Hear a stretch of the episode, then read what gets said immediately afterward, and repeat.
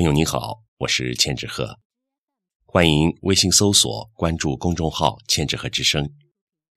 今天和您分享的是刘半农先生的作品《落叶》。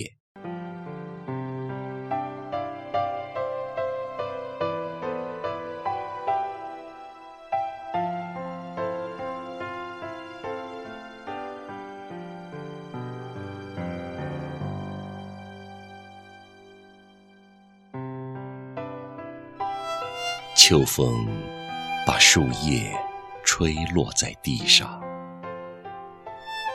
它只能悉悉索索发起一阵悲凉的声响。